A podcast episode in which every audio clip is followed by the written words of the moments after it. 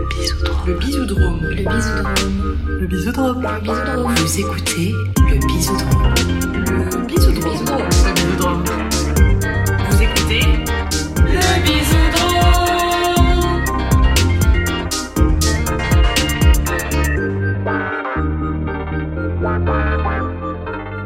Bonjour, moi c'est Lélina et euh, j'anime le podcast Le Bisoudrome, le podcast où on réinvente notre manière de se rencontrer et de se faire des bisous.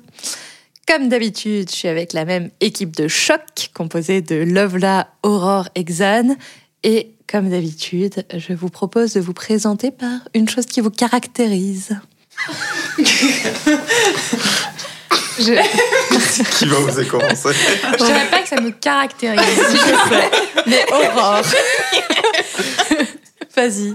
C'est pas ma caractéristique principale. Non, il est vrai que j'imite pas mal les trucs. Enfin, les cris d'animaux, je les fais pas trop mal.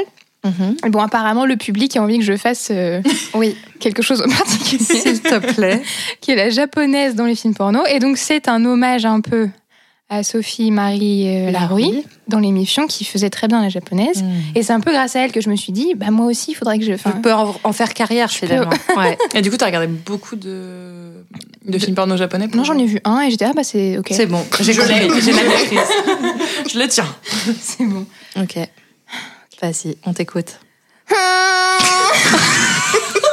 Et si vous voyez la tête, moi j'arrête pas de la voir, j'étais toujours super. Ah ouais, c'est Il faut voir la tête, elle a un truc avec ses sourcils. Refais, refais s'il te plaît, je vais regarder la tête pour me concentrer. Vas-y, regardez sa tête pendant qu'elle le fait.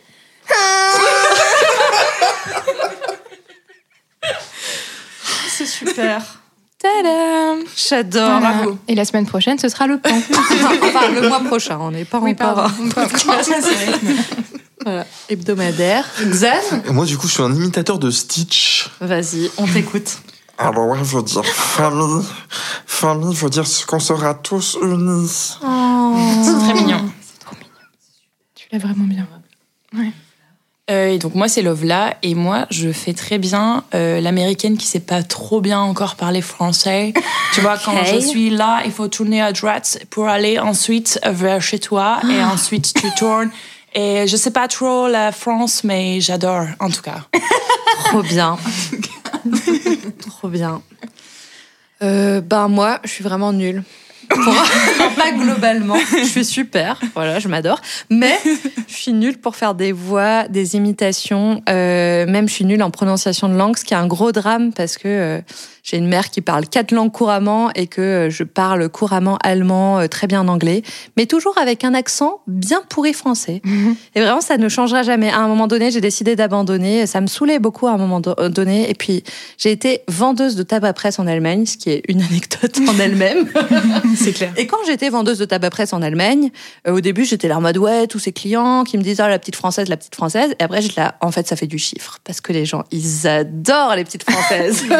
et chaque fois, ils venaient, ils- s'assoyaient, qu'ils avaient préparé, ils étaient là en mode oui, alors mon voyage à Paris, qui, qui tu vois, des petits vieux, ils étaient là en mode oh, je vais les raconter mon anecdote de quand j'étais à Paris. Et ils étaient trop contents. C'est vraiment trop heureux d'avoir une vendeuse française. Donc je me suis dit, il faut own ton accent français. Euh, les gens aiment bien les Français. Et puis voilà quoi, c'est comme ça. Je pourrais pas changer. Voilà. C'est vrai. Et d'ailleurs, euh, moi, en ayant vécu au Canada, euh, j'avais vraiment un succès fou avec les mecs à partir du moment où je parlais, en fait. Ah ouais, Vraiment, genre, globalement, t'ouvrais ta Physiquement, bon. Et puis après, bonjour. Oh, waouh. Le Canada québécophone ou anglophone Non, anglophone. Anglophone. That's why. Moi, j'ai eu l'inverse. Après être revenue d'avoir habité un an en Allemagne, j'étais là en mode c'est tellement ennuyant de faire du small talk quand c'est dans sa langue, quoi.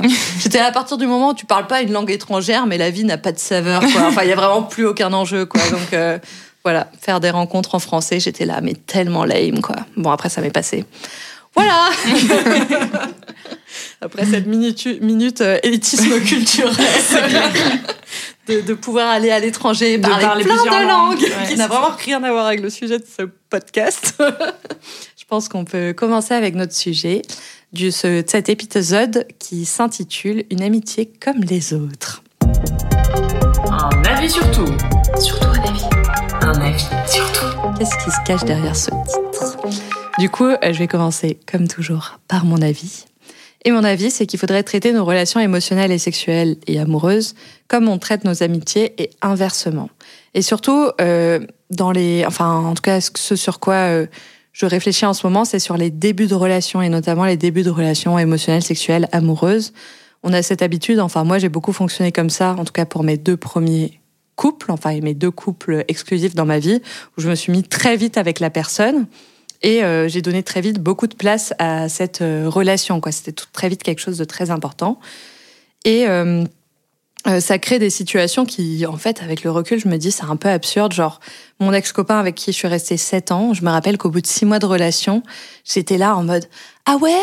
Pourquoi tu racontes tes problèmes à ton meilleur pote que tu connais depuis 10 ans et pas à ta meuf que tu connais depuis 6 mois? Tu as été là en mode bah oui, en fait, c'est évident qu'au bout de 6 mois, t'as pas euh, créé la même complicité qu'au bout de 10 ans de meilleure amitié et qu'en fait, potentiellement, euh, s'il a des problèmes, bah il va se tourner vers son meilleur pote et pas forcément en premier lieu vers moi ou de la même manière quoi.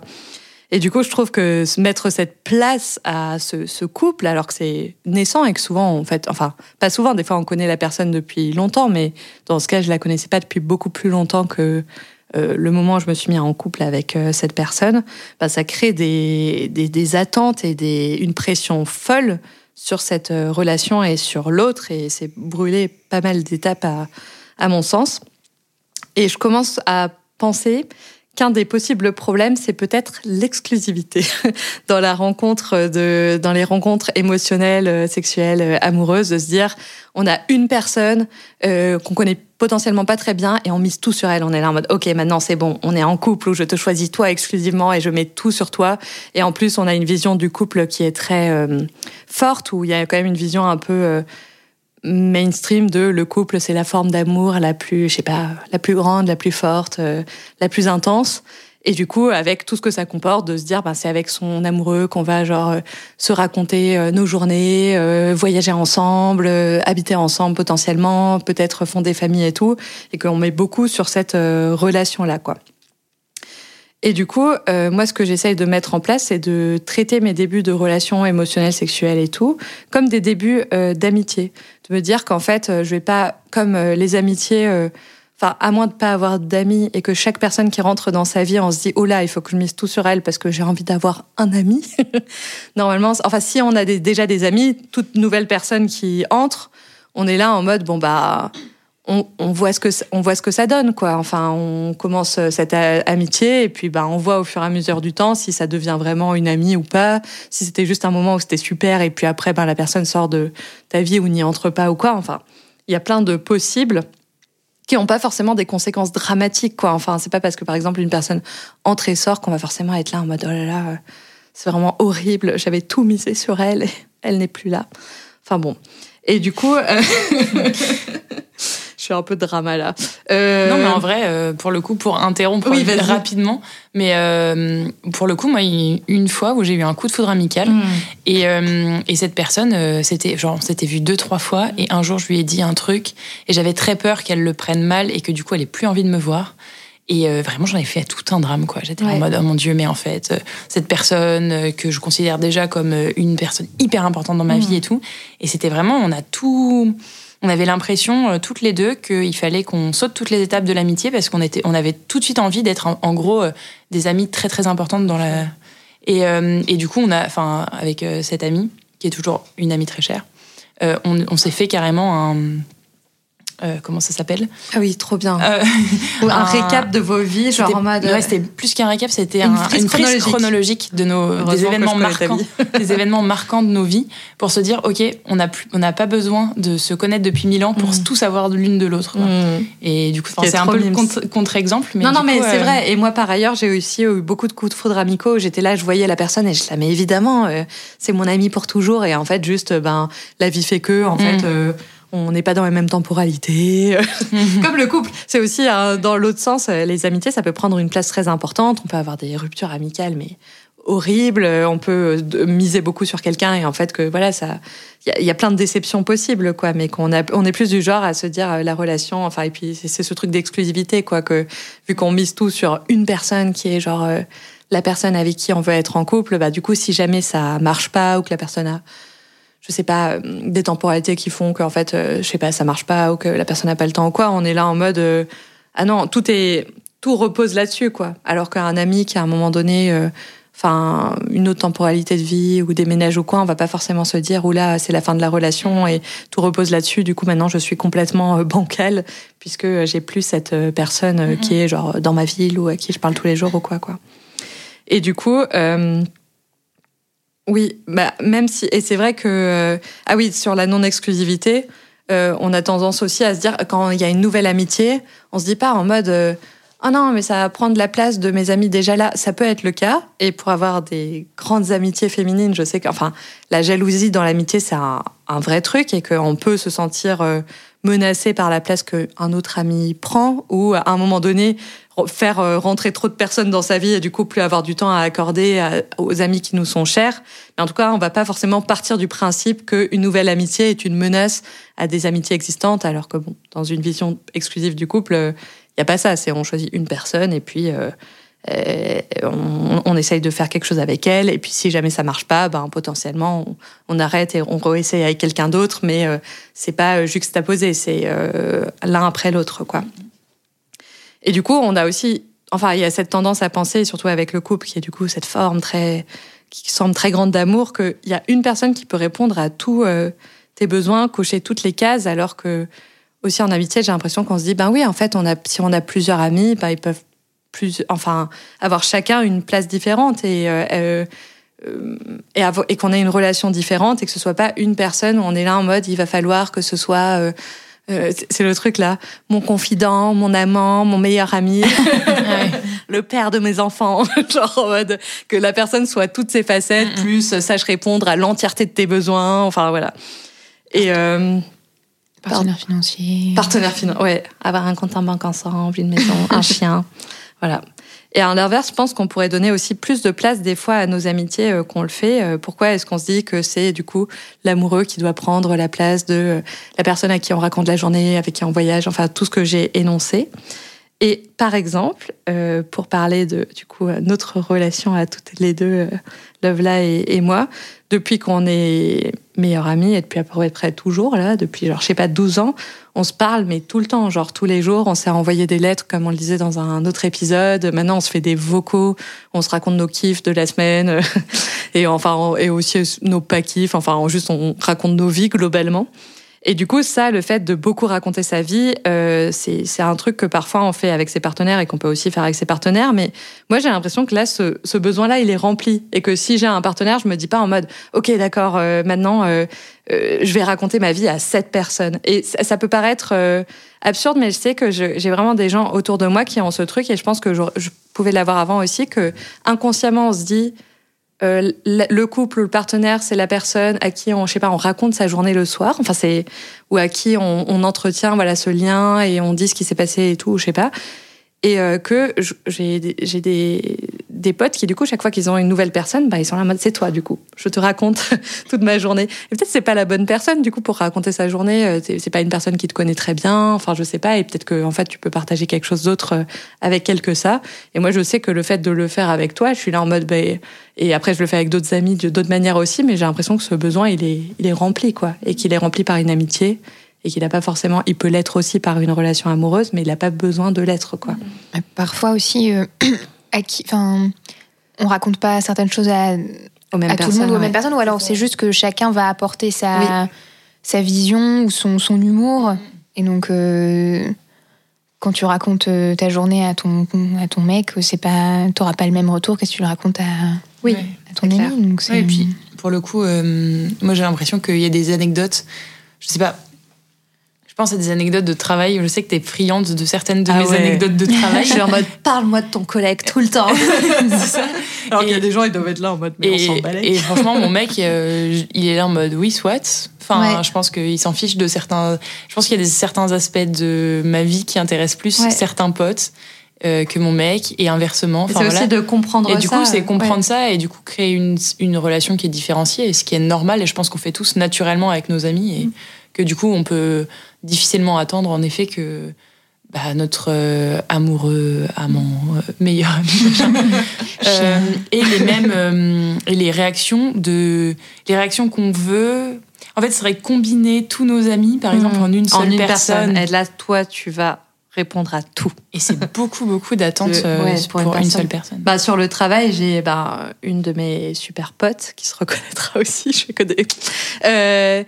Elle, euh, on travaille ensemble, du coup, parler de travail avec moi, ben c'est, je comprends de quoi elle parle, quoi. Et en mode, des fois, euh, j'ai envie de parler, enfin, je me mets à parler de travail avec euh, un partenaire ou ma famille ou quoi, et en fait, j'ai pas le même écho parce qu'en fait, c'est des personnes qui sont pas dans le même travail, dans le même milieu et qui du coup comprennent pas euh, les choses pareilles quoi. Et du coup c'est aussi euh, avoir, enfin voilà, tous les interlocuteurs différents euh, apportent quelque chose de différent. Et sur le travail, je pense que c'est intéressant de m'en parler à moi qui ai toutes les clés, qui comprend ce qu'elle fait, ce qui est dans voilà dans mon milieu pas forcément simple pour des gens qui sont qui viennent de l'extérieur. du coup à, ce sujet, est-ce que vous avez déjà comme ça des avis, des choses à dire, à redire sur bah, moi, après, j'ai pas vraiment la même vision là-dessus. Parce que moi, je vois. En fait, moi, je partage pas ce genre de choses avec les gens. Mm. Ma journée, c'est si on me le demande. Mm. ce, genre de choses. Euh, mes pensées personnelles, elles sont personnelles. C'est pas des choses, choses, que je partage avec les gens, même avec les personnes avec qui je suis en couple. C'est pas partager ma journée. C'est pas quelque chose qui fait partie. Euh, c'est pas quelque chose qui fait partie du couple. Euh, pour toi non, en mode... on s'en fout, c'est une journée, voilà. La journée, elle est passée, elle est passée, quoi. Après, je dis pas raconter sa journée pour raconter sa journée. Il y a le truc de Et toi, c'était comment ta journée? Alors, j'ai mangé. non, mais ouais, c'est ça. Mais, vois, non, mais c'est les potins, les trucs comme ça, c'est pas quelque chose que... ouais. qui m'intéresse plus que ça. Donc. Euh, j'ai pas cette image de personnes qui vont servir à ça ou plus à ça ou plus à ça. Mais du coup, tu partages quoi avec tes potes et qu'est-ce que tu partagerais que pas avec tes potes que tu partagerais plus avec une personne avec qui tu as une relation amoureuse? Pas grand chose en soi. C'est un peu la même chose? Bah c'est ça, tu parles, tu discutes, tu, mm. tu, rigoles et puis c'est tout quoi. Ok. Avec les collègues de boulot, tu parles boulot. Avec euh, les gens avec qui t'es proche, tu parles de choses euh, entre guillemets de tous les jours, mais bah, mm tu fais la discussion. Mm. Tu dirais que tu traites du coup un peu pareil tes relations euh, amicales, bah, amoureuses, émotionnelles, sexuelles euh. Ok. Bah, tu parles de ce que tu as envie de parler avec les personnes avec qui tu as envie de parler, quoi. Mm. Mais ouais. Moi, je vois pas, j'ai pas de besoin, euh. voilà, j'ai pas de besoin ou de poser quelque chose sur quelqu'un. Mm. Si on me pose des questions, je vais répondre. Sinon, de faire un interrogatoire. C'est ça, c'est Colombo, mais, mais, version amicale. ok, ok. Bon, bah, très bien. Bah, c'est peut-être que parler, c'est. Enfin, parler en général, c'est un truc que t'aimes bien faire ou tu t'en fous un peu de parler Je m'en contrefous. dis, dis le mec qui est vraiment dans un podcast. Ah, c'est ça, qui, qui, travaille dans un truc où il est en contact avec des personnes et qui parle. Tu parles toute la journée avec des gens. en fait, je parle déjà tellement ah tout le temps avec des gens. Je comprends en même temps. Tu fais ça toute la journée. Je parle plus en fait aux êtres humains. Mais non, mais ça, je comprends bien. Parce que tu parles toute la journée avec de multiples personnes. Et je comprends qu'à la fin de la journée, t'es là en mode, bah en fait, je veux du calme, quoi. Ouais. Il y a des fois où j'ai vraiment la flemme de je sais pas, je rentre chez moi et, euh, et mon mec il est en mode euh, alors t'as passé une bonne journée? Je suis en mode oh, j'ai vraiment pas envie de parler. Mais c'est pas du tout contre lui quoi. C'est juste je suis là en mode je suis fatiguée, j'ai eu des rendez-vous ou quoi et je suis là en mode oh non, pas envie de parler quoi. Moi, plot twist, j'ai tout le temps envie de parler. non. Qui ne savait pas? ah en fait, tu termines ta journée, t'as fait, as fait une centaine d'appels dans ta journée, t'as as ta mère ou ton père qui t'appelle, tu te dis ça va durer une demi-heure, tu fais... Non. Mon téléphone n'existe plus. Et toi, Aurore, t'as pas des. Enfin, qu'est-ce que tu penses que tu pourrais partager plus avec euh, une euh, personne avec qui tu es en relation qu'avec tes amis? Euh, bah, hum, Moi, il y a ce côté. mes amis, on, a des chemins parallèles, on se. Enfin, chacun a son chemin et on se fait coucou et on se raconte nos chemins. Mais pour moi, dans l'idée de couple, il y a, on a on a envie d'être sur le même chemin, où on a une, une vision un peu commune. Hmm. Il y a le fait d'avoir un projet, mais tu peux aussi avoir des projets avec tes potes en mode euh, créer un podcast. oui, euh, mais c'est pas enfin c'est pas bah, plutôt en construction la, intime. le c'est ton empire tu vois. Moi je sais que c'est pas mon c'est pas mon empire. Ça on le dit pas aux gens encore que c'est mon empire. Je crois, je, crois, comprendre ce que tu veux dire. Tu as une intimité avec pas, oui c'est sur l'intime plutôt. que t'as pas avec les autres. Chacun fait sa vie de son côté avance de son côté que là-bas t'avances euh, en duo. Donc euh, tu as une intimité qui fait que tu te rapproches quand même plus du même chemin et donc d'une intimité plus plus réel, entre guillemets. Du quotidien, oui. Et ça, et le, et le désir. Mm. Ouais, le désir. J'ai pas pour mes amis. Mais pour l'intimité, moi, je, enfin, je trouve qu'on pourrait plus aussi éclater l'intimité entre plusieurs personnes. Pareil, l'intimité, c'est quelque chose qu'on rapporte beaucoup au couple et aussi en partie pas mal à la sexualité, même s'il y a aussi le reste, je sais pas, dormir ensemble, si t'habites ensemble, enfin, tout le, voilà. Et qu'en fait, on pourrait aussi, euh, enfin, on n'est pas forcément dans une culture, en plus, moi, la première, je suis pas la plus tactile et tout, à être forcément intime avec nos potes, mais on pourrait aussi euh, construire des intimités euh, non sexuelles qui viennent répondre, enfin, à des mm. besoins d'intimité. Je sais que moi, je l'avais beaucoup vu en voyant, je suis une très grande consommatrice d'ASMR. Et dans la SMR, il y a beaucoup... parler de ça. Mais parce que c'est là où j'avais vraiment conceptualisé et que des gens m'avaient aidé à, enfin, des gens qui font de la SMR à conceptualiser l'intimité non sexuelle. Parce que je suis très consommatrice de formats où des gens font des massages à d'autres personnes ou voilà des, des, des, choses comme ça de stimulation visuelle où du coup je vois une personne emmasser une autre, euh, lui, je sais pas, toucher les cheveux, euh, des trucs comme ça. Et où c'est souvent bah, entre amis, euh, entre sœurs, avec vraiment ce truc très tendre, très doux qui correspond à des besoins aussi de toucher qu'on a tous et de sécurité et tout, mais qui sont pas teintés de sexualité quoi. Et ça c'est pas forcément quelque chose qu'on met en application si facilement dans nos vies, je trouve. En tout cas, pas moi dans la mienne quoi. Bah, euh, justement, j'allais dire qu'il y a un truc, euh, t'es pas très tactile et tout. Moi, je sais qu'il y a un truc euh, de d'intimité que on fait, enfin que ouais, on fait toutes les deux. Mm. C'est que souvent tu me touches les cheveux. Enfin, genre ah le oui, truc, genre vrai. si on est toutes les, deux sur un canapé et voilà, enfin qu'on discute ou quoi, mm. et que je me mets sur toi. Mm tu me touches les cheveux et ça c'est un truc d'intimité hyper fort parce que pour moi enfin c'est un des trucs que je préfère qu'on me fasse me, trifouiller les cheveux et en plus moi j'adore toucher les cheveux et, du coup c'est un truc qui crée de l'intimité hyper euh, fort euh, enfin hyper facilement en même temps et qui est cool quoi et qui est pas des bisous ou un truc qui serait un peu plus intrusif enfin je sais pas qui peut paraître plus, plus engageant en tout cas ouais ouais et euh, ouais du coup ça je trouve ça plutôt cool quoi mm. Bah, je me demande si c'est pas quelque chose que ouais, je veux bien euh, mettre plus dans ma vie. Euh, mais sur du coup, ce côté avoir un chemin commun et voir euh, l'amour, l'amitié de manière différente. Aurore, est-ce que tu veux nous faire ta rubrique à ce sujet? Il y a une étude qui dit que. Il y a une étude qui dit que. Une étude qui dit que. Il y a une étude qui dit que. Donc j'étais partie de. Bah, je c'est vrai qu'à chaque fois que j'ai un, début de quelqu'un m'intéresse ou voilà, tout de suite euh, cette personne elle prend beaucoup de place dans, mon esprit et je me disais enfin souvent c'était bah tu deviens enfin pourquoi tu deviens aussi zinzin euh, qu'est-ce qui fait que quand dans les, relations amoureuses on devient enfin je deviens enfin j'ai l'impression de devenir zinzin et euh, et donc j'ai trouvé plusieurs. Donc la, la, la, la référence euh, un petit peu dans ce domaine-là, c'est Fischer. Euh, elle a fait une vidéo qui est très chouette. C'est sur Twitter, des gens posent des questions sur l'amour et, elle y répond. Donc elle, elle a une vision vraiment de plutôt de biologiste. Donc ça peut être, c'est un peu pas, controversé, mais il y a un truc très lié. Enfin, elle va dire, en quoi telle chose a un intérêt pour l'évolution, enfin le, ou la survie de, l'espèce, tout ça.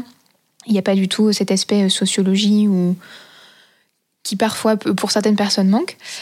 Et donc, elle, euh, elle fait, euh, enfin, il y a plusieurs études qui, qui font des parallèles entre l'état du cerveau quand, on est, quand on tombe amoureux et des maladies mentales. Donc, il y a par exemple les troubles, alors, troubles obsessionnels compulsifs. Mhm. Donc, elle, elle a remarqué que les, le taux euh, des transporteurs de sérotonine, euh, il est euh, très très bas donc chez les, patients qui ont des troubles des et tout comme chez les personnes qui viennent de tomber amoureux. Et donc, la, sérotonine, c'est les transporteurs de bonheur, c'est apaisement? ouais. Et donc, attends. Oui. Et donc, en fait, la, la conséquence de, cette baisse du, taux des transporteurs, donc, dans les, elle, c'est dans les, dans les plaquettes sanguines qu'elle a mesuré ça. Donc, ça a des conséquences psychologiques euh, communes entre, enfin, pas entre ces deux troubles, parce que bon. C'est pas un trouble tombé Après, amoureux, chimiquement, mais, on pourrait chimiquement, dire que ça trouble l'ordre, le, euh, normal de, de ce truc dans le cerveau. Et donc, ça a un effet sur l'idéalisation et les pensées obsessionnelles et l'anxiété. Donc, euh, Top. Tomber amoureux. Génial. Et aussi avec les addictions. Donc il y a une hausse de l'activité de l'aire tegmentale ventrale et du noyau acu. Alors mon ordi écrit accuse, c'est pas ça, c'est le noyau acumince. Euh, donc c'est euh, donc c'est au centre du cerveau, euh, c'est le, le, centre du, du, plaisir, du circuit de la récompense. Et donc quand donc dans les, dans les troubles, dans les addictions, c'est il y a aussi une hausse d'activité de, ces de ces aires là. et donc donc, à quoi, enfin, en quoi c'est important, en quoi ce circuit de la récompense et du plaisir est important? Donc, c'est juste pour rendre les, les, comportements euh, essentiels à la survie, comme euh, manger, euh, se reproduire, les, rendre plaisants. Mmh. Parce qu'on ait envie de survivre. Voilà, pour que survivre, ce soit quand même sympa. Sympa. donc voilà, donc parallèle avec les addictions. Et il y avait un dernier truc que j'avais trouvé intéressant, c'est euh, la, sur la sur la, sur l'activité de l'amidale. Donc euh, l'amidale. J'en ai plus. Comment ça, ça marche plus si on en a pas C'est pas dans la bouche. Non. C'est quoi C'est pas les amygdales. Ah, il y a plusieurs amygdales. Ok, d'accord. oui, parce que j'étais là. Mais et si on n'a plus On panique. On panique. On a une. Tu sais même pas ce que ça fait, mais tu paniques déjà. Vas-y, dis-nous. et donc ça, c'est une région qui est impliquée dans la prise de décision mhm. et elle est particulièrement activée dans les situations de stress. Et donc, euh, donc la recherche suggère que c'est une quand euh, quand elle est activée, ça permet de faire des jugements, euh, des jugements sociaux, des évaluations sociales et de, par exemple, d'essayer de, percevoir le mensonge, ce genre de choses. Et donc son activité, elle est, elle est réduite quand on tombe amoureux. Et donc, donc ça, hmm. c'est Samir Zeki. Du coup, c'est ça qui nous rend complètement troublés, confus et qu'on ne sait plus. Bah pour lui, ça nous rendrait moins enclin à faire des jugements négatifs. Ah, on est là, mais oui, les gens sont géniaux. Et être moins méfiant. Et ah, ça félicite, fa féliciterait, wow, ça. Il y avait un peu phallique. le sentiment d'intimité. Ah. Comme on a plus confiance, euh, on s'ouvre hmm. plus rapidement. On reste dans le côté phallus. Hein. D'accord. Donc ton propos, c'est de dire tomber amoureux, c'est pas exactement pareil que tomber ami. Voilà. Tomber C'est ce qui fait un peu la différence entre. Euh, en fait, euh, j'avais euh, ce que dans cette vidéo là sur d'Hélène Fischer qui répond à les questions sur Twitter. elle avait dit tout, tout simplement la différence entre un, amour, une affection platonique et l'amour romantique, c'est l'obsession. Mm. C'est parfaitement. Enfin, pour elle, enfin, c'était agréable de l'entendre dire que c'était parfaitement normal et que mm. c'était mm. presque inévitable. Comme, que oui que le cerveau fait que bah on, pense à cette personne enfin c'est normal. Et donc c'est pareil ça m'a fait un peu ça m'a un peu détendu ça va je ne suis pas folle. Et et mais au bout d'un moment ça se calme oui ça se calme. mais ça, en fait ça c'est vraiment l'état amoureux. Et après elle euh, elle dit que quand on passe dans un état euh, d'attachement, euh, d'amour euh, sur plutôt long terme, euh, les hormones plutôt responsables du stress, elles diminuent, mais on garde toujours les hormones qui sont responsables de... Attends. Se leurrer. Va avoir que des, des avis positifs sur l'autre. Oui, enfin, l'ocytocine, euh, vasopressine, c'est toujours présent, mais les, hormones de stress euh, s'atténuent. Donc sur le long terme, le stress. Euh, du coup, en gros, être amoureux, ça nous fait ne pas être nous-mêmes. Qu'est-ce que tu nous dis? Bah, c'est pas que c'est pas toi-même, c'est juste que c'est toi dans un état particulier. Ouais. Et donc c'est pour ça que après, même moi-même, j'ai pas d'envie de de polyamour, de trucs comme ça. Donc c'est plus facile pour moi de me dire ça, mais je j'ai plus envie de dire bon bah l'amour ça te met dans un état comme ça et si tu si tu rentres pas dedans dans cette intensité que tu n'apprends pas à la vivre bah tu peux pas l'apprivoiser tu peux pas l'accepter euh, et, euh, et j'aurais l'impression que de me dire bon bah comme je suis trop stressée quand il y a une personne qui m'intéresse bah je vais essayer de rencontrer plusieurs personnes en même temps. Pour moi j'aurais l'impression de de faire de l'évitement Mmh, de diluer. de diluer et de me dire, bon, bah, j'évite cette intensité qui me fait paniquer alors que je devrais apprendre à l'apprivoiser mmh. ou à, à, juste, oui. Euh, Est-ce que tu penses que tu serais moins euh, obsessionnel si tu avais plusieurs euh, relations que si tu n'en avais qu'une seule? Parce que moi j'ai l'impression que du coup ça multiplie les obsessions du coup. bah, hum, c'est plutôt se dire, enfin, plutôt quand, euh, par exemple, tu es dans la phase de, où tu rencontres des gens, te dire je rencontre plusieurs personnes à la fois, je mm. date plusieurs personnes ah à la fois. Mm. Ouais, pas forcément dans, un truc de polyamour, mais plutôt dans un truc de, de dating. Euh, enfin, de. Ouais. Après, ça commence toujours quelque part. Euh, oui, le oui, non, polyamour. oui. Non, non, mais ce que je veux dire, c'est que je pense que la démarche est différente de ah ben en fait je suis tombée amoureux ou amoureuse de d'une autre personne alors je suis déjà en couple potentiellement bon bah j'explore ce truc d'avoir deux relations et d'être dans une démarche de chercher plus ou moins à rencontrer et à avoir des relations avec plusieurs personnes et d'être là ah ouais ok euh, je vais continuer à explorer avec plusieurs personnes parce que je suis pas sûre, en gros, du cheval sur lequel je mise, quoi. Mm. J'ai l'impression que c'est, enfin, c'est quand même des démarches différentes. On n'arrête pas de parler de miser sur des chevaux. sur les deux épisodes, c'est vraiment. je pense qu'on est sur une thématique équestre. c'est clair. Mais moi, enfin, bon, je suis vraiment dans un, embryon de réflexion sur. Euh, euh, l'anarchie relationnelle, le polyamour, tout ça. En fait, je je sais pas, je j'explore là plusieurs euh, relations, de voir où ça mène et tout. enfin voilà, c'est et c'est aussi plus en réflexion que c'est. Enfin, j'ai pas exploré depuis très longtemps, mais j'ai pas l'impression que ça diminue l'intensité. En mode, je peux vite, euh, je sais pas, avoir des des sentiments, mmh. euh, m'attacher, tu enfin tout ça. J'ai l'impression que ce que ça diminue, c'est la pression que je mets sur ces relations. Et que ça, c'est vraiment un truc plutôt euh, culturel d'être là en mode euh, oh non, mais la personne, je sais pas, me répond pas assez ou n'est pas comme ci, n'est pas comme ça, ou que je suis un peu là en mode. Euh, bah, c'est ça, c'est que j'ai pas, il y a pas. Je mets pas tout sur une personne. Et ça, c'est plutôt, mais c'est cette partie-là, quoi. C'est pas la partie de l'intensité de mes émotions qui, elle, fait sa vie. En fait, de toute manière, à partir du moment où on décide que euh, on crée un lien à l'autre. Pour moi, c'est et aussi euh, qui est potentiellement euh, émotionnel, sexuel et tout. C'est un peu un leurre de se dire qu'on va le condenser dans une petite boîte et lui donner exactement la forme qu'on le veut et qu'on va rester juste à cet état-là de, je sais pas, par exemple, d'affection, d'amour et pas passer à un autre. Enfin, en fait, ça, c'est des choses, toutes ces émotions qu'on décide pas, quoi. Mais j'ai l'impression que ce que je décide, c'est, ouais, c'est ça, la, pression que je mets sur ces relations là par rapport à Enfin voilà, par rapport à des amitiés, par exemple. Quoi. Mhm. Bah, je mets pas tout dans Enfin, je me dis pas euh, qu'il faut que cette personne remplisse tout, euh, parce que euh, mes amitiés, elles, je parle pas des mêmes choses avec mes amis. Enfin, c'est. C'est juste différent. Mm. Après, c'est moi qui le vis comme ça, mais il y a ce truc de. de de, sentir qu'il y a. Hum, en fait, c'est vraiment pas palpable. Je peux même pas. C'est un truc de. Ah, on, a un peu.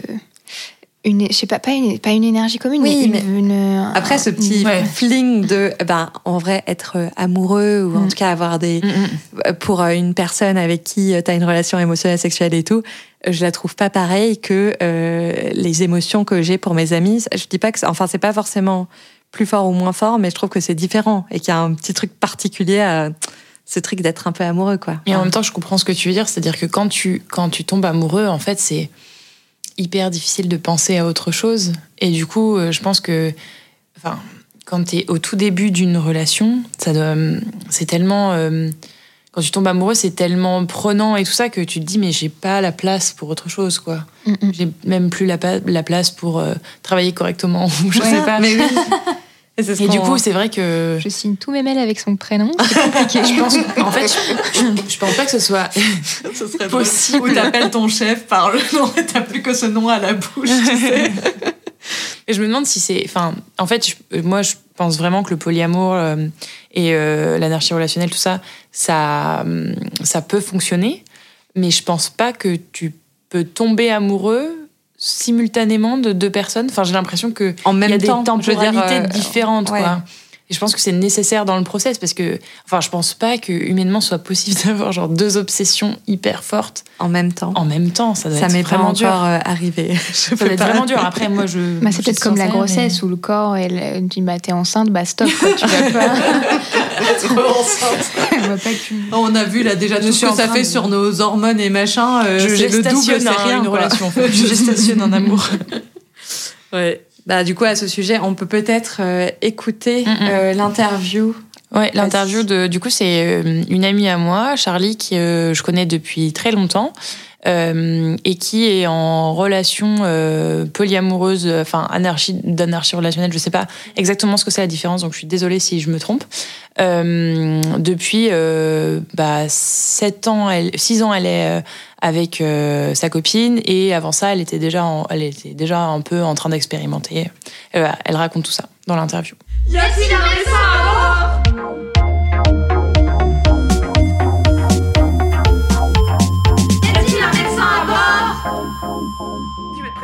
auditoristes euh, oui, donc je m'appelle Charlie. Euh, et euh, ah mince, il faut que je dise un truc drôle à propos de moi. Oui, c'est ça.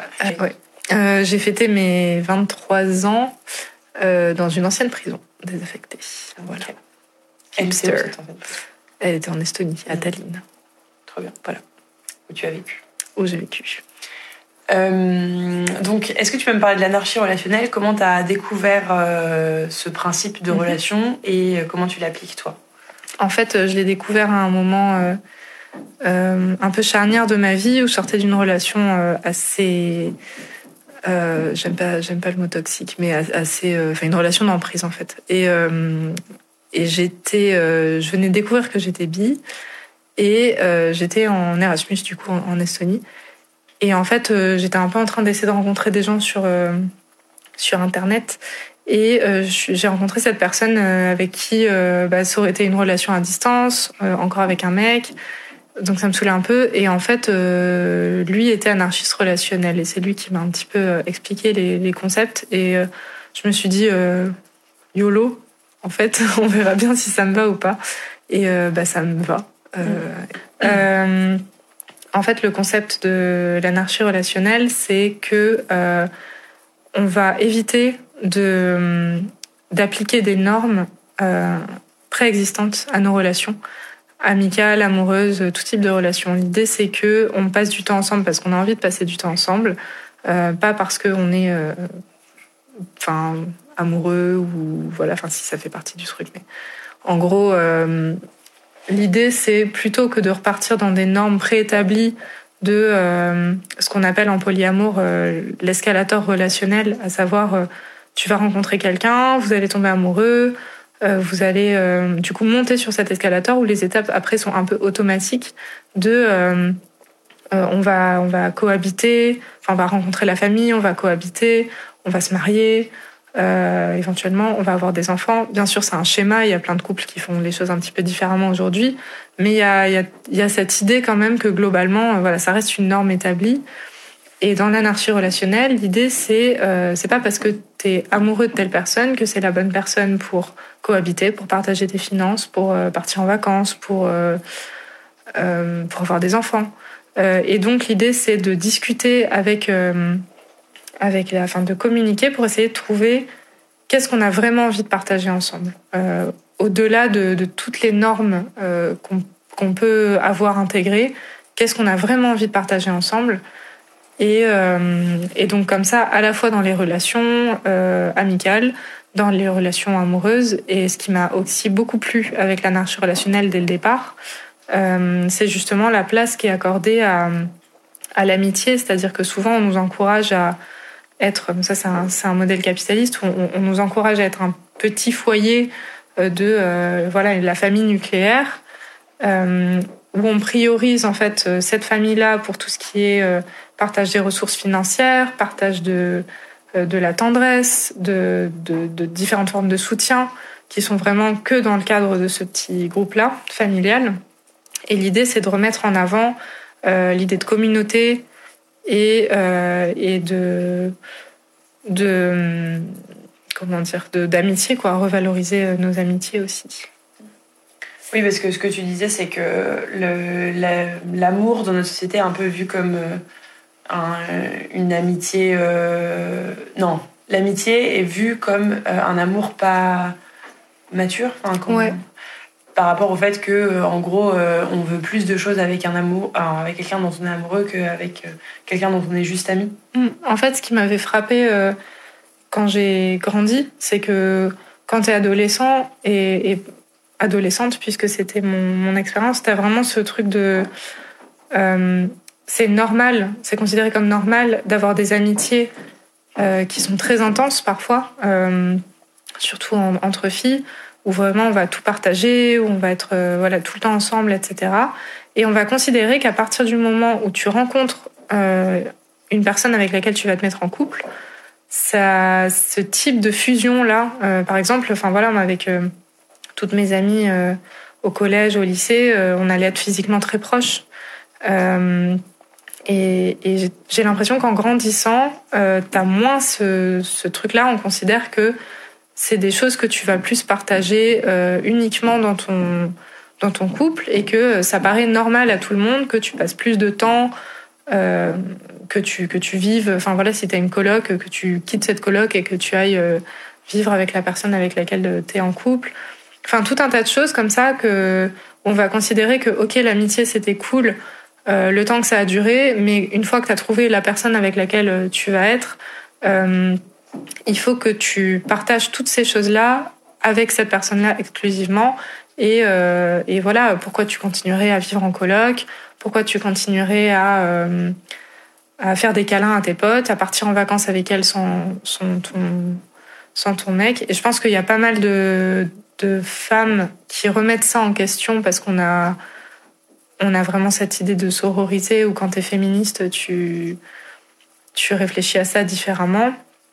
Euh, mais, euh, mais voilà, ça reste quand même un truc où effectivement on considère que euh, l'amitié super intense que tu peux avoir quand tu es plus jeune, doit, tes amis doivent passer au second plan une, une fois que tu as rencontré, je dis ton mec, parce qu'on est quand même dans une vision extrêmement hétérocentrée de, tout ça. Donc c'est voilà, c'est une vision qui m'a jamais plu, même quand j'étais monogame. J'ai toujours voulu ben, donner la place que j'estimais juste à, mes amitiés et ça a créé souvent des tensions dans, dans, les couples dans lesquels j'ai été quoi. Mmh. Oui, parce que tu dis dans les couples monogames, parce que le principe de l'anarchie relationnelle, c'est pas juste Enfin, c'est aussi de repenser la façon dont on communique et tout ça, mais du coup, c'est mm. aussi d'avoir plusieurs relations. Enfin, en tout cas, ça peut, tu peux être amené à avoir plusieurs relations. Voilà, c'est une, une, philosophie de vie. Il euh, y, a un manifeste qui est vraiment super et que j'encourage tout le monde à, lire parce que je pense que même si on est monogame, ça, ça fait réfléchir. Euh...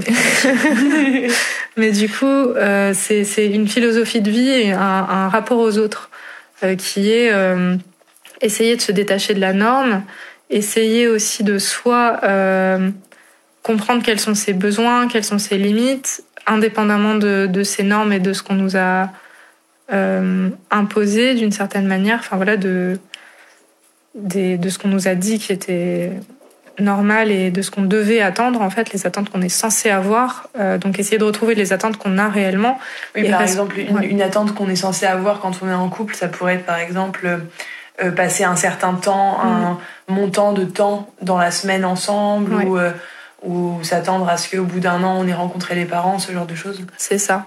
Et l'idée c'est ok, euh, et je pense que ça, il y a de plus en plus de couples, y compris monogames, qui, qui retravaillent ces questions-là. Mais pourquoi j'aurais envie de rencontrer les parents de l'autre? Mm. Ça se trouve, ses parents, c'est des gros cons, on va pas s'entendre. je sais pas qui sont ces gens. ça se trouve, ils sont super, mais voilà. Et en fait, il y a vraiment cette idée de. Euh, respecter, en fait, c'est un, des trucs qui me, qui me touche beaucoup dans, dans l'anarchie relationnelle et qui vient du coup du fait que ce soit de l'anarchie, c'est respecter la liberté de l'autre. Euh, et dans ce respect de la liberté et des limites et des besoins de l'autre, il peut arriver effectivement, enfin, en gros, euh, souvent les personnes qui sont anarchistes relationnelles sont aussi polyamoureuses parce que, euh, en fait, l'idée c'est quand tu rencontres une personne, euh, de pas te mettre des barrières en fonction de ce que la société a, décidé euh, qui était normal ou pas, mais d'essayer vraiment de trouver le type de relation qui vous convient. Euh, et si le type de relation qui vous convient, c'est euh, de pas avoir de sexe à part avec une seule personne, ça marche dans une perspective anarchiste relationnelle. Si ce qui vous convient avec cette personne-là que tu viens de rencontrer, c'est de d'avoir une relation qui inclut du sexe ou qui inclut des choses qui euh, traditionnellement seraient pas acceptées euh, dans une relation monogame, euh, pourquoi tu t'empêcherais de, vivre ça en fait? Mm-hmm. Et bien sûr, il faut toujours, enfin, c'est pour ça que je parle, je parle de respect de la liberté, c'est qu'il y a aussi le respect des émotions et des besoins de toutes les personnes impliquées. Donc, mais l'idée c'est de pas essayer de contrôler son son partenaire comme on a tendance à, le faire à l'heure actuelle. Oui, donc tu dirais que le principe, enfin, si on devait résumer un peu les principes de l'anarchie relationnelle, c'est vraiment la liberté en premier, quoi.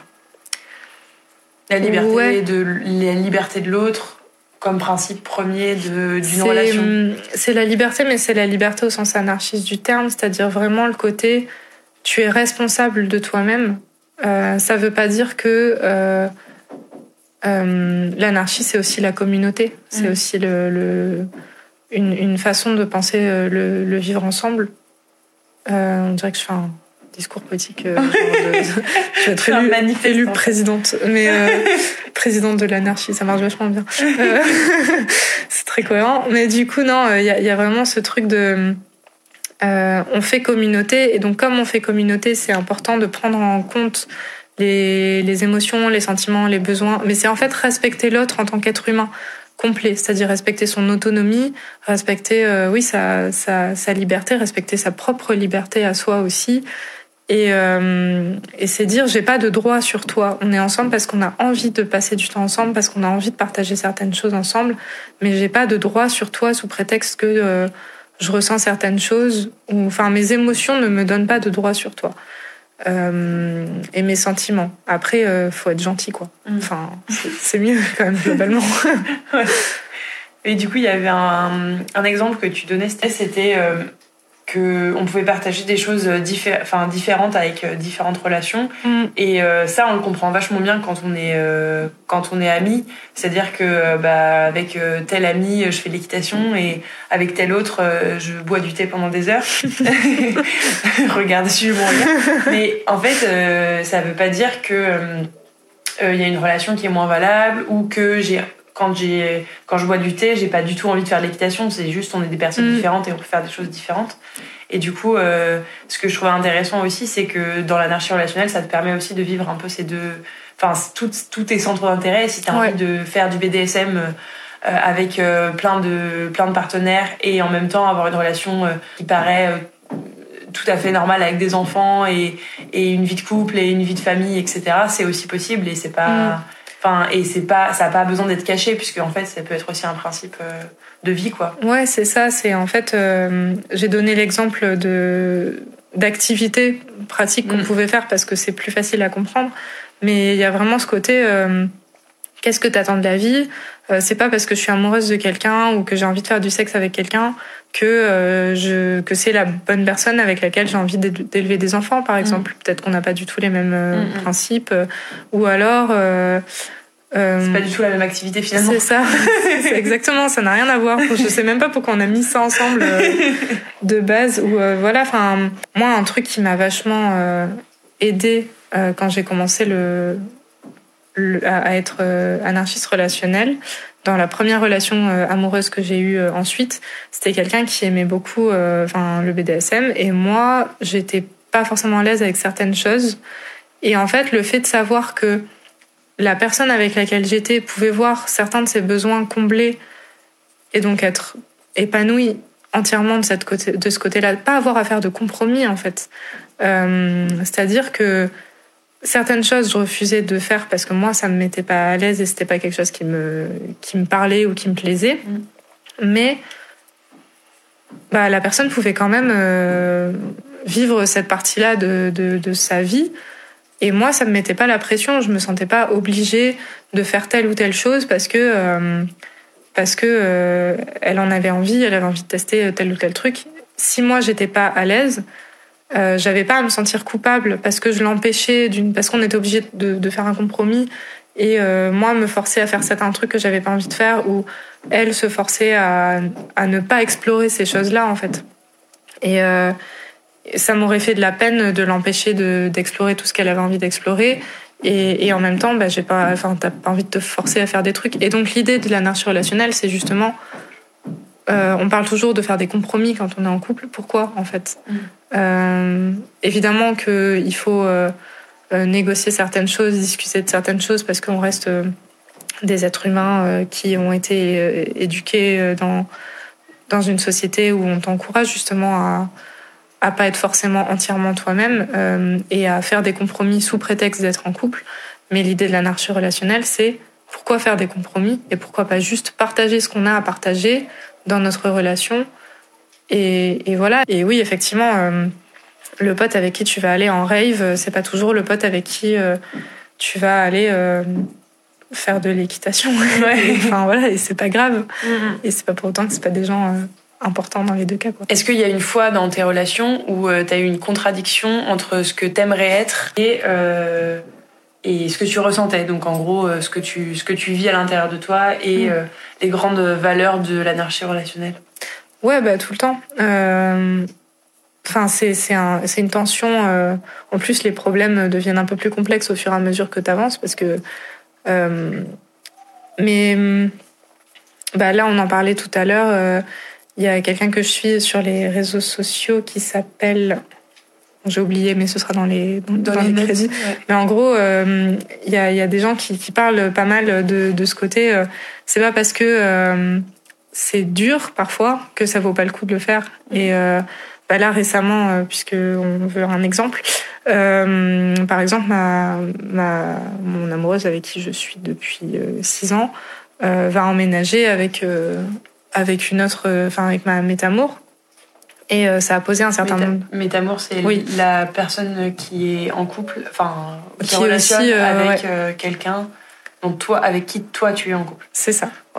Euh, et donc euh, cette, cette personne va donc euh, elles vont emménager toutes les deux et au début j'ai eu un petit peu de mal avec ça parce que j'avais du mal à voir comment tu peux emménager avec quelqu'un sans que ça crée de facto une hiérarchie dans les dans les différentes relations et je veux pas moi être la partenaire primaire de qui que ce soit, mais je veux pas non plus être la secondaire de mmh. qui que ce soit.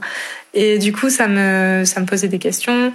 Euh, ça me créait pas mal d'insécurité. Je me disais, mais en fait, euh, voilà, elle, elle, elle crée cette hiérarchie-là. Enfin, voilà, c'est et en fait, il y, a une, il y a une différence euh, entre interdépendance et, hiérarchie que je vais pas développer là, mais je, je t'enverrai un mm. TikTok là-dessus que tu pourras mettre éventuellement en lien. Super. Et, et le fait de, il a fallu qu'on discute beaucoup justement de comment elle allait prendre en compte cette potentielle hiérarchie qui pouvait, qui risquait de se créer, comment elle, elle voyait les choses sur euh, leur cohabitation, euh, comment elle voyait les choses par rapport à, moi. Et en fait, à aucun moment il a été question que je lui dise non, tu vas pas emménager avec cette personne, ça me crée trop d'insécurité. En revanche, je peux dire moi, le fait que tu emménages avec cette personne, ça éveille telle et telle et telle peur chez moi. J'ai besoin qu'on en discute. Euh, et en fait, à partir du moment où j'ai compris que ces peurs-là, elle les avait anticipées, elle, elle les écoutait et elle les avait prises en, pris en compte dans son projet de cohabitation. Ça m'a beaucoup rassurée. Et moi, ça m'a permis aussi ensuite de travailler sur moi-même pour me dire pourquoi ça m'a créé autant d'insécurité ce truc-là. Euh, pourquoi d'un coup j'ai arrêté de lui faire confiance, puisque c'est aussi un, concept de l'anarchie relationnelle de, partir du principe que voilà, on, se fait confiance. Euh, et, euh, et ça m'a permis aussi de réfléchir plus calmement à justement cette différence entre interdépendance et hiérarchie et comment on allait pouvoir articuler tout ça. De quoi j'avais vraiment besoin en fait, puisque moi je savais que j'avais pas envie d'emménager avec elle euh, et que donc c'était pas quelque chose qu'elle allait vivre avec moi, mais qu'elle avait envie de vivre avec telle personne. Moi, ça me crée telle insécurité. De quoi j'ai besoin dans la suite de notre relation pour, euh, pour que ça se passe bien. Quoi. Mhm. Donc euh, voilà, c'est des trucs que j'aurais bien aimé être ultra chill avec ça et tout ça, mais, mais, de toute façon, il y a toujours des insécurités qui, qui arrivent et la question c'est comment tu les gères et, et comment tu fais en sorte de, de réagir en accord avec tes... à la fois t'autoriser à vivre tes émotions et en même temps gérer la situation d'une manière qui soit en accord avec tes propres principes. Mhm. Et, ça demande du temps, euh, c'est clair. Mm. Et beaucoup de travail sur soi. Et de bienveillance envers soi-même et envers ses partenaires et ses amis et tout le monde. de toute façon, c'est toujours euh, une bonne idée la bienveillance. C'est pas mal, ouais. merci. Merci à toi. Euh, bah, c'est vraiment fou parce que quand j'écoute euh, cette interview là de Love là euh, que tu as fait avec Charlie, je suis là mais c'est exactement ça quoi. Genre c'est exactement ce que je pense et la réponse à toutes mes questions l'anarchie relationnelle. je sais que je suis dans une enthousiasme, un enthousiasme de de meuf qui découvre quoi, mais j'ai l'impression que ma chronique c'est vraiment ça que je suis en train de tâtonner et de, de, de dire des petits trucs qui en fait les réponses elles sont là quoi. Enfin j'ai écouté toute l'interview et j'étais là mais oui. Mm. C'est ça, quoi. Donc j'ai trop envie de lire ce traité et de, m'immerger, peut-être la première, mm. dans cette manière de voir les relations. Je trouve ça vraiment très intéressant. Oui, et puis du coup, ça peut apporter aussi au couple la vision de, enfin, même si on est dans un couple traditionnel, ça peut aussi amener d'autres réflexions sur, on peut pas tout demander à un partenaire et juste c'est chouette aussi de valoriser les relations amicales qu'on a avec avec toutes les autres personnes qui qui font partie de notre support système et de notre de nos relations affectives quoi. Mm. Mm. Bah, en, fait, je comprends la théorie, c'est juste que après pour elle l'application euh, dans sa vie, ça, doit, voilà, ça fonctionne. Mais moi, je Enfin, après, c'est parce que j'imagine que les exemples qu'elle donne, c'est, enfin, c'est pas caricatural, mais c'est, on exagère toujours un peu, mais dire avec cette personne-là, je veux faire euh, du poney et euh, fonder une, enfin, fonder une, enfin, c'est juste que dans la vie, ça, si je partage juste un ou deux, une ou deux activités communes, bah, ça va pas durer très longtemps, euh, en amitié comme en potentiel partenaire, intérêt, enfin, partenaire amoureux. En plus, le enfin, à chaque fois que je réécoute les podcasts, je n'arrête pas de dire enfin, donc je suis vraiment Gaston Lagaffe. Mais, euh, enfin, moi, en pratique, je. Enfin, ça, ça, s'applique pas trop à ma façon de ressentir les les relations, je pense. Et j'avais juste un petit truc que j'avais relevé où elle, elle parle du fait que cette structure familiale euh, euh, ce couple, enfin du, couple comme ça, que ce soit lié au capitalisme. Alors c'est pas, en fait c'est euh, donc il y a un livre hyper intéressant de Emmanuel Todd qui s'appelle L'origine des systèmes familiaux. Et euh, donc en fait, il fait des parallèles entre des structures familiales et comment l'économie d'un d'un pays se développe. Enfin, il fait des, des parallèles entre un système familial et euh, une économie. Il, explique au tout, début, du livre qu'il a commencé euh, ses recherches dans ce sens-là parce qu'il avait remarqué que euh, le communisme s'était développé là où il y avait un, système familial très particulier et donc il s'est dit peut-être qu'on peut faire des parallèles comme ça. Et dans son livre, il explique qu'en fait ce cette famille nucléaire, en fait, euh, grâce à une, ça s'appelle le principe de conservatisme des zones périphériques. Donc euh, c'est euh, en fait, alors je ne sais pas si je vous développe un peu ce que c'est, mais c'est un, ça s'utilisait beaucoup en anthropologie et puis après la Seconde Guerre mondiale, ils ont complètement arrêté d'utiliser ça, mais les linguistes ils l'utilisent encore. Donc en gros je, je, dis très rapidement parce que c'est pas vraiment le sujet, mais bon, euh, en, gros, on, part d'un point central et on remarque y a des zones périphériques de ce point, il y a des. Euh, par, exemple, dans les langues, on va se dire. Euh, on remarque que ce mot-là, il, est dit d'une manière similaire dans des points opposés, mais qui sont périphériques à une zone centrale. Donc, ça, pour eux, ça leur permet de repérer un système archaïque.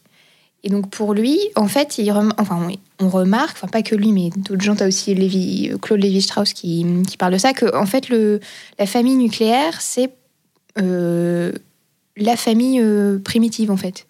Et que euh, après, il y a d'autres systèmes qui ont été développés et que finalement, l'Europe, bon, j'ai pas, son, son, livre est un pavé de 700 pages, donc j'ai pas, j'ai pas encore tout lu, mais bon, je l'ai repris. Et donc, en gros, en gros, c'est c'est vrai que ce, système familial, il a permis euh, de développer le capitalisme parce qu'il est assez souple et libéral, mais c'est pas euh, vraiment lié au capitalisme puisque c'était là bien avancé. Euh, les familles, les, la famille originelle, si on veut, c'était des, familles, c'était organisé comme ça, des familles. C'est un bon modèle pour le capitalisme, mais ça vient pas du. Bah, c'est pas que c'est un bon modèle pour le capitalisme, c'est juste que c'est un système qui a permis au capitalisme de, enfin, qui a facilité le capitalisme, facilité, pas facilité le capitalisme.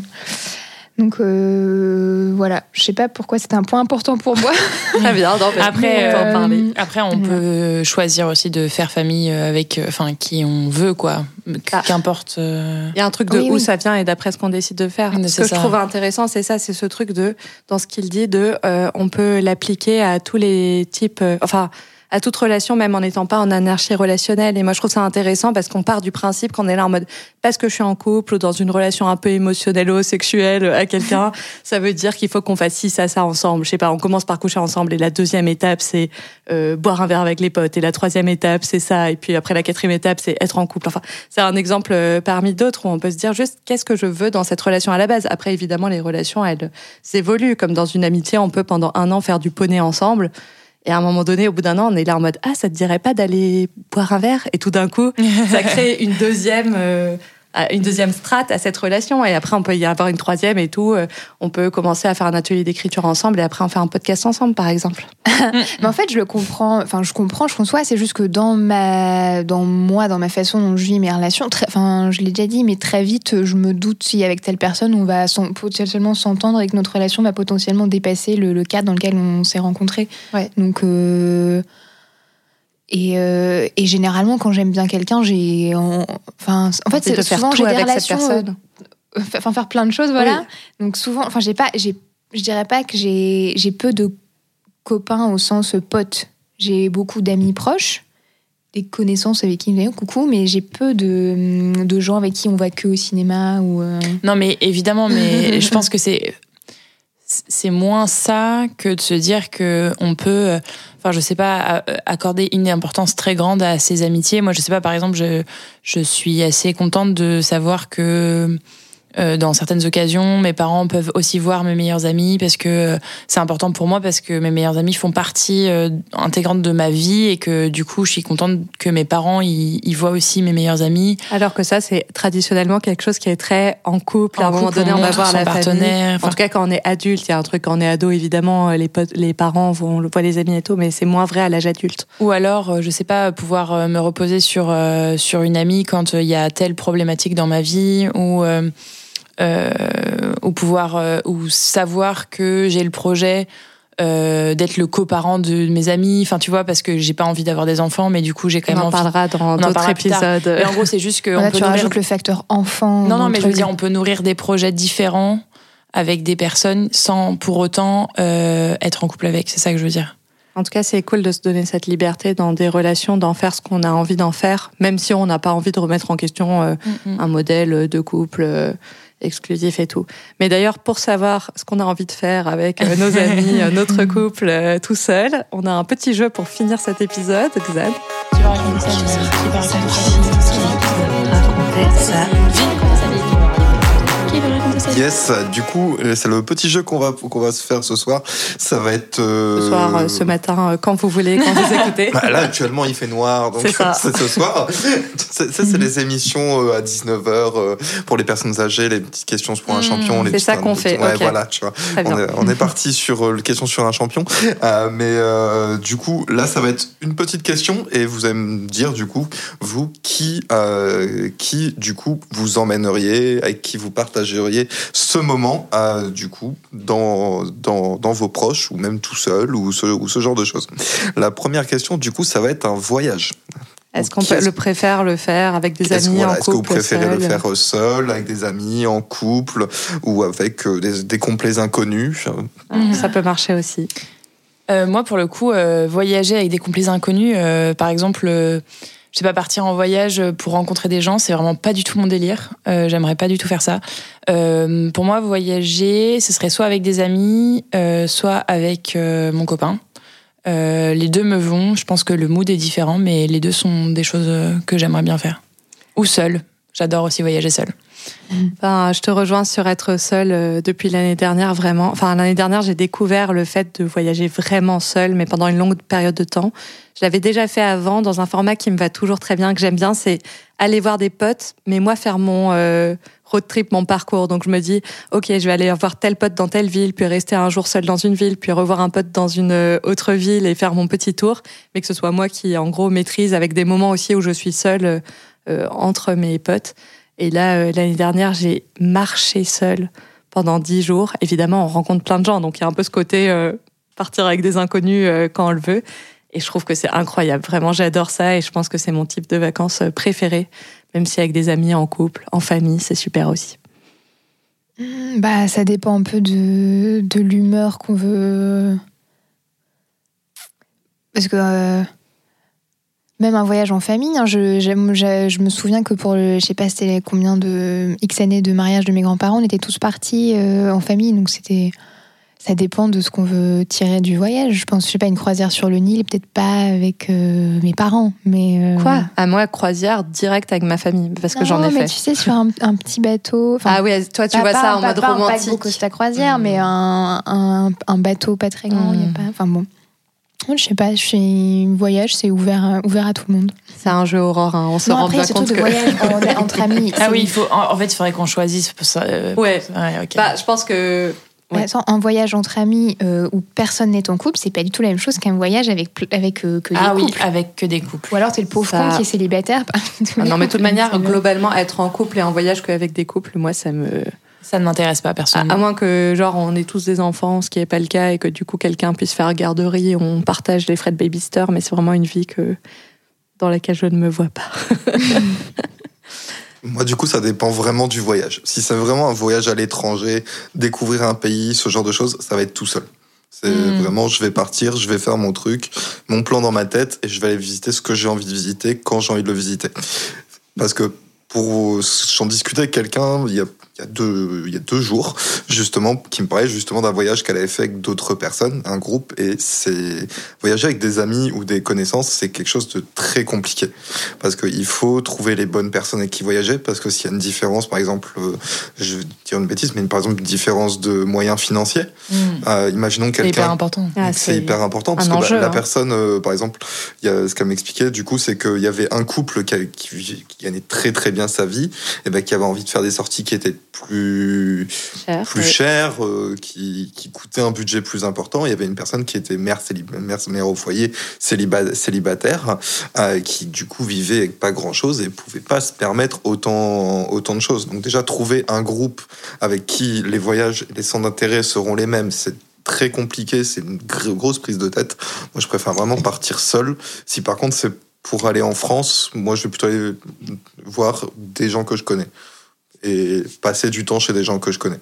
Et que tu apprécies. c'est ça. Peut-être qu'on peut faire deux questions, on, doit choisir et qu'on ne justifie pas notre choix pour finir. Sinon, cet épisode fera deux heures. Je suis sûre, auditeurs, auditrices, que vous seriez très heureux. Mais on va essayer de respecter notre format. c'est ça. Et du coup, la deuxième question, euh, si vous deviez être perdu sur une île déserte, avec qui vous, vous, vous seriez perdu? Brad Pitt. Donc tu dirais en couple. Aurore. Euh, non, on se laisse le temps de se découvrir. Ah, anarchie relationnelle. euh, sur une île déserte, bon, on va crever de toute façon. Donc, euh... euh... Faut toujours que ça parte dans le dark tout de suite. donc en couple. Ouais. Moi, je dis en couple aussi un max de baise. En tout cas, avec quelqu'un avec qui je couche. Moi, j'ai envie de choisir deux personnes. J'ai envie de choisir. Euh, ah non, mais on a dit que. Je triche, je triche. mon copain, parce que voilà, j'ai envie d'être avec lui. Et toi, parce ah, que. toi, Lélina, parce que comme ça, euh, comme elle, elle parle tout le temps, elle me divertira. Ouais, mais du coup, moi, j'ai pas un max de baisse, à moins qu'on revoie notre. Bah, tu te je m'en fiche. Merci pour moi. Et toi, Xan? Moi, moi, je vois plus la chose d'une façon pratique quelqu'un qui sait survivre dans la nature. Donc on s'en fiche du statut. On s'en fout du statut. Mais on demande les compétences. Qui va permettre de survivre. Voilà, quelqu'un avec des compétences. Quelqu'un de pragmatique. Ouais. Bear Grylls, voilà, j'ai pardon. Non, non, pas, pas Bear Moi, Bear Grylls. Voilà. Il va me faire boire ma pisse dans 5 minutes, j'ai pas. euh, alors, avec qui vous préférez vous disputer? Bah, Nobody. J'ai envie de me disputer avec personne. Oui, euh, super. Et j'aime la paix et je suis contre ah. la famine. Oui. moi, je dirais avec mes amis. Parce qu'il y a un, un enjeu que le couple euh, classique, comme on s'imagine, ou à, un gros dispute, on est en mode est-ce que ça remet en question tout ce qu'on est en train de vivre? J'ai l'impression que, je sais pas, j'ai des bases plus solides euh, dans des amitiés où je vais pas dans ces terrains-là dans ma tête de me dire que c'est forcément la fin pour toujours si on a une grosse dispute. Donc je trouve ça plus safe. Et avec soi-même, c'est dur de se de s'engueuler. T'as pas des dialogues internes? Si, si, mais je préfère qu'ils soient sympas. euh, bah, hmm. bah, le truc avec la famille, c'est que des fois, tu peux partir loin parce que tu as l'impression que c'est hmm, bah, que le lien est là quoi qu'il arrive, mais euh...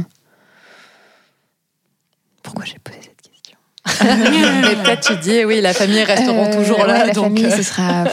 tu peux... On peut y aller. En fait, c'est vrai, parfois, c'est vraiment une soupape parce que ah, je pense que c'est vraiment avec mes parents avec qui j'ai le plus hurlé. Je, je, je, hurlerai jamais comme ça. ou ma soeur avec un, des amis. ou Bon. Ça détend. Se détendre en famille. C'est super. Moi, je dirais qu'une connaissance. Parce que, bah, une, avec une connaissance. On s'en fiche. Bah, c'est ça, tu t'en oh, fiches. Vous trichez tous à ce jeu. Au, final. On va arrêter de faire des jeux bah, ensemble. Non, mais avec une connaissance, as déjà as beaucoup plus de chances que ça se résout facilement. Parce qu'il n'y a pas. Il n'y a pas le même attachement. Il n'y a, pas le même attachement, il n'y a pas le même bagage. Et, si, et si ça merde, bah, c'est pas grave. Mm. Sur ces belles paroles. Est-ce qu'on peut s'engueuler avec une connaissance? Bah non, parce que bah, t'as pas assez de superficiel. Ou un truc comme ça. Un collègue, ça marche. Un, un mais c'est une situation particulière. Oh, je vais pas m'engueuler avec mes collègues. Bon. Oh, ça m'arrive tous les jours. on ne va pas parler de travail en cette fin d'épisode. Je pense qu'on va clôturer cet euh, épisode euh, riche, un peu chaotique, intense. Euh, donc, vous pouvez mettre 5 étoiles sur Apple Podcast, sur Spotify, le partager autour de vous, nous suivre sur Insta, le Bisoudrome. Me suivre aussi maintenant sur Insta si vous le voulez pour m'envoyer des petits messages euh, mots doux euh, sur Lélina Kous. Euh, et voilà, on, se voit le mois prochain. Est-ce que j'ai oublié des choses? Non? Bah, D'ici le mois prochain. Des, bisous